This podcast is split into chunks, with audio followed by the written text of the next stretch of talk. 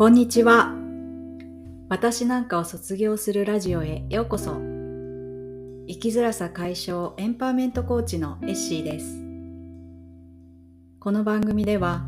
私なんかと思い、一歩を踏み出せないあなたが、人生で叶えたい本当の願いに気づき、自分の人生を自分の足で自由に楽しく歩いていくために役立つ気づきをつぶやいています。それでは最後までお楽しみください。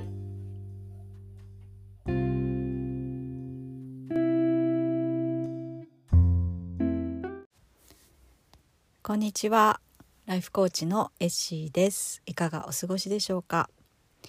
えー、6月も1週間が終わり、えー、本当にあっという間に半年が今年も半年が過ぎて、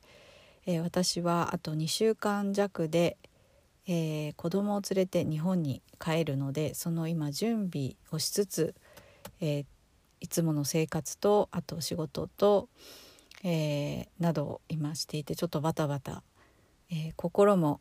体もバタバタしている感じなんですけど、え、そうですね。今朝あの私はあの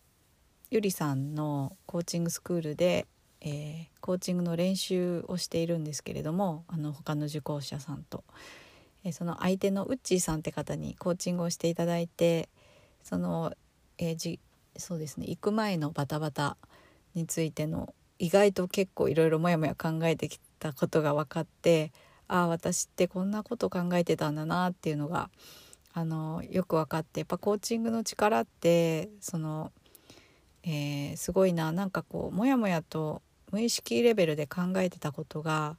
顕在化されることで自分が今何を考えているのかどんなことに引っかかっていてどんなことをに喜びを感じていてとか何が大切でとかあの頭の中がすごくこう取り出されて目の前に置いて見れるっていうねそういうことができる、まあ、コーチングの効果をすごく感じて、まあ、ウッチーさんが本当に直感でえー、質問したしてくださったのであの自然な形で私の今考えてることがこうテーブルの上に置かれてああこんなことで引っかかってたんだなとかここで怖いとか不安とか感じてたんだなとか、まあ、そういったことがとってもよく分かってじゃあこれからどうしていこうかってとこまでもねいけてやっぱコーチングいいなって 改めて思ったんですけれども、まあ、この話も、えー、関連してるんですけどこの話プラスですね、まあ、自分が感じていること自分が考えていることプラスそれに付随する感情までもねゆっくりとあの味わって、えー、そして体感ですね体で何を感じているかその感情を感じている時に体はどんな体感があるのかみたいなところまでもずっと掘り下げるんですけど、えーまあ、この自分が今一瞬一瞬何感じてるのかそしてどんな心はどな、まあ、頭は何を考えていてそしてそこから起こる感情は何でそして体は何を感じているのかっていうところに意識を向けることがですね本当に自分を理解したり自分が大切なことを知ったりあのしていく上で大切だなって思ったんですね。でこれがあの一人だとまあ難しくてコーチングをするっていうコーチングの助けがねあることでできるっていうこともあるんですけどセルフコーチングっていうのもあって自分で、えー、自分とつながって今自分は何を考えていてどんなことを感じていてそして体感は何があるのかじゃあどうしたらいいだろうみたいな感じで考えていくセルフコーチングっていうのは練習するとできるようになっていくんですよね。はい、であのそういう同じことをですね先日行ったセルフコンパッションのワークショップでも、えー、思いました。えーと、セルフコンパッションのワークショップでは、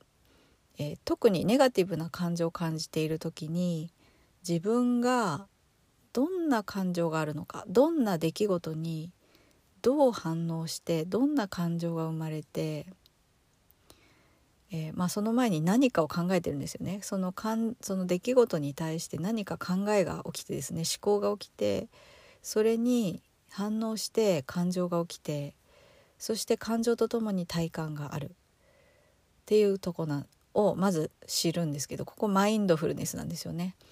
でここが分かるとまずそこが分か分かるところからがすっごい大切だなと思うんですね。であのネガティブ、まあ、セルフコンパッションの場合はそのマインドフルでに自分が辛いなって思ってること痛いな心痛いなもやっとするなっていうところをですねこう紐解いていく感じでああ私このこんこういう出来事に対してこんな風に感じてるんだってことがわかるわけです。で大切なのはそこにジャッジがないってことなんですね。こんなこと感じちゃダメとかそんなことを思ってる自分はあ恥ずかしいとかですね、まあ、ついついそういうふうに思ってしまうんですけどそれはみんな同じなんですけどあえてそこはジャッジせずにあそう感じてるんだって受け入れるんですよね。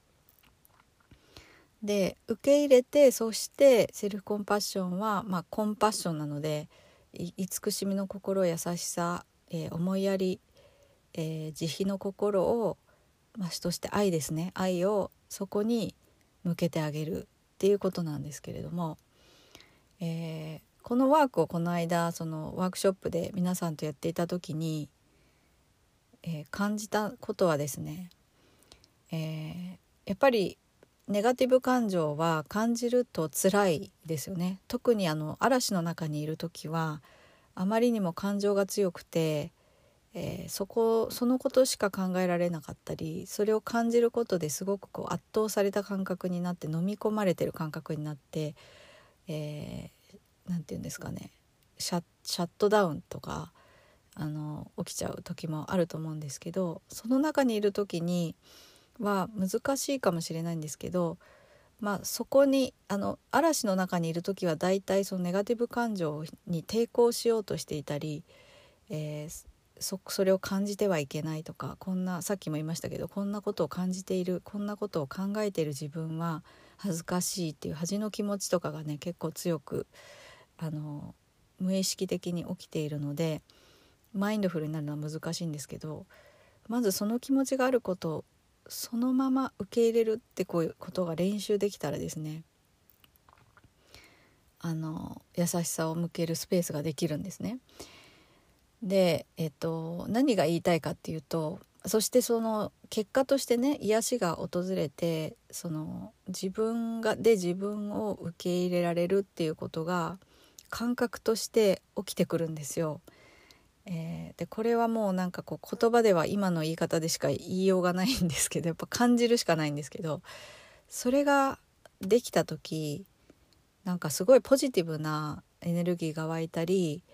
えー、自分が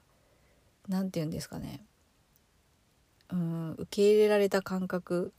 ほなんなんとも言えないね。感覚が訪れることがあって。でまあそれは結局それが自分ができるようになっている。リソースが自分で作り出せたっていうことなんですね。リソースっていうのはえまあ直訳すると資源なんですけどあなたができることが増えるっていうことですね。できること、えー、能力だけじゃなく能力というか能力といえば能力なんですけど、まあ、できることが増えるあなたがあなた自身を受け入れられるリソースが増えるっていう増えるとか広がるとかそういう感じのことが起きる。でその時に私が何が何を感じるかっていうとすごく人生が豊かになる感じがするんですよ。であのワークショップの中でもお伝えするんですけどまあいつも感じるんですけどネガティブ感情をそうやってマインドフルに受け入れてそしてそこから自分をその受け入れるあの優しさを向けて受け入れられるってことができるようになってくるとあのポジティブな感情になるんですけどその後のその喜びとかがすっごくね色鮮やかな感じが豊かになる感じがするんですよ。でそしてですねで喜びの感情あのネガネガティブじゃなくてポジティブな感情ももちろん皆さん感じることあると思うんですよね。えー、大切な人に対して愛情を感じる時とか一緒に何か大好きな人と何か楽しいことをやって楽しいって感じるとか喜びを感じるとかあの誰かに親切にしてもらってすごくこう心が癒される感覚とか、えー、本当にそれはもう日常のねちょっと目があって「こんにちは」って言っただけでちょっと癒しが訪れたりとか、えー、まあ本当に日常の中にそういう喜びの瞬間ネガポジティブな感情を感じる瞬間もたくさんあると思うんですけどそっちもですね鮮やかになってくるような気がしていて私の経験上。でそれはまあ学んでてもそういうふうに学んだしそういうふうに言っている方もいっぱいいらっしゃいますしだからですねそのネガティブ感情は辛いので感じないようにしてる方きっと多いと思うんですよ無意識に。でもそれがずっと続いていったりあのしていくと今度はポジティブな感情を感じることも難しくなるんですね。どっちかを麻痺させるってことは人間はできないんですね。だからこそ私はその無視しがちなあのネガティブ感情にもあの向き合ってマインドフルにね受け入れるってことをできたら本当にいいなと思うんですね。で前回、えー、一昨日かな行ったワークショップの中で受講者さんがおっしゃってたのは何で何だったかなすごくあのあなて言ってたかななんかこれは本当にみんなに知ってほしいですねってセルフコンパッションって本当に一人残らずみんなに知ってほしい内容ですねって言ってくださったし、えー、あとなんかすごい言いたかったことがあったんですけど忘れてしまってすごく残念なんですけど 何だったかな。うん。そうですね。うん。でもやっぱり思ったよりももう本当に受講された方があの口を揃えて言うし私自身もそうだなってこう自分の経験で思うのはやっぱりネガティブ感情は日常でちょこちょこ起こっててちっちゃいものから大きいものまでなんですけどちっちゃいものでも素通りしてたり見ないふりしてたり考えないようにもう向き合わないようにしてるんですよね。そうだからあえてそのワークショップの中でじっくりとそこに向き合ってそして受け入れていくっていうことをやることでああ私はこんなことを大事にしてたんだなとかあの思ったよりも私頑張ってたのに自分にダメ出ししてたんだなとかもっと優しくしてあげたいと思ったとかなんかあのそういうことに気づかれる方が多くてえー、もう私ももうむちゃくちゃ共感するんですよね。まあ、それは人間のあの差がというかあのそういうふうに人間の脳ができているからそれは別にそれが悪いことではないんですけれどもあえてこのセルフコンパッションを学んで練習することで本当にあの人生がネガティブ感情をマインドフルに受け入れそれを、えー、そこに優しさを向けるっていうことをね知って感じてそして実践できるようになると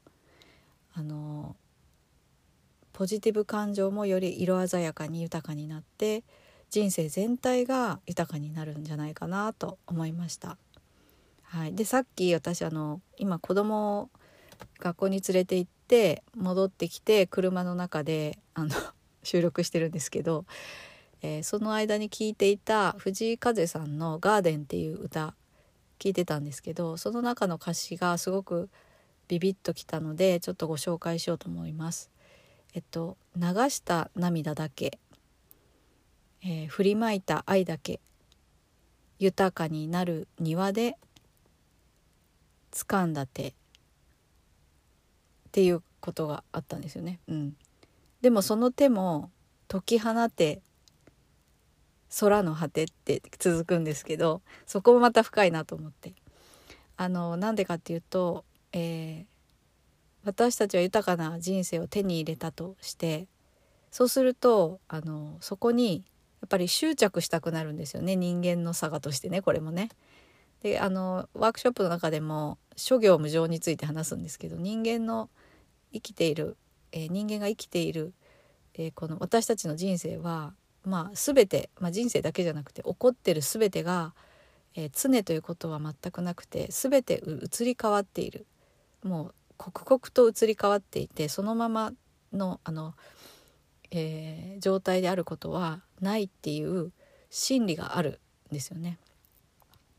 だから私たちがあ豊かだなって感じた人生があったとしてでもそれがずっと続くっていうかというとそうではない必ずまた悲しいことや嬉しいことがまた起こって、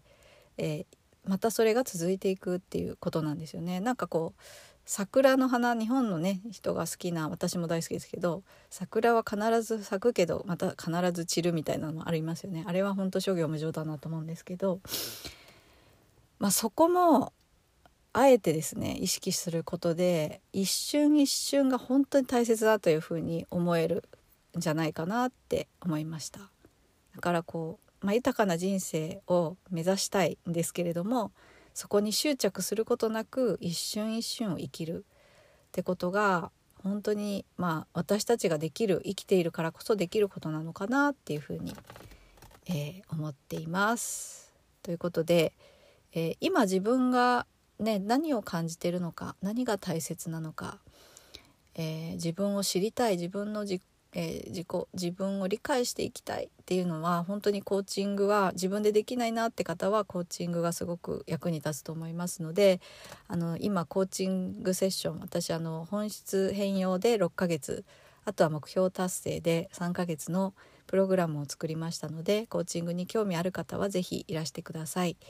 あとあのセルフコンパッションマインドフルセルフコンパッションのワークショップが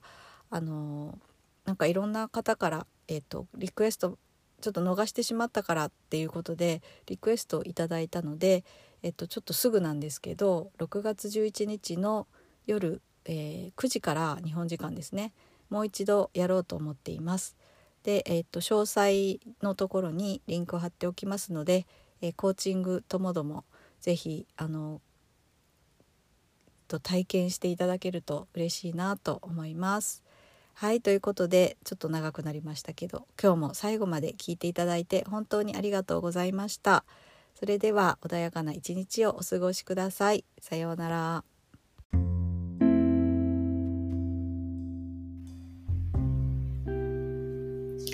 最後までお聞きいただきありがとうございました。生きづらさを解消し自分の本当の願いを叶える継続コーチングセッションのクライアント様を募集中です。コーチングを通して私なんかを卒業し、一度きりの人生で叶えたい本当の願いを叶えませんか？詳細はこの番組の概要欄をご覧ください。それでは今日も良い一日をお過ごしください。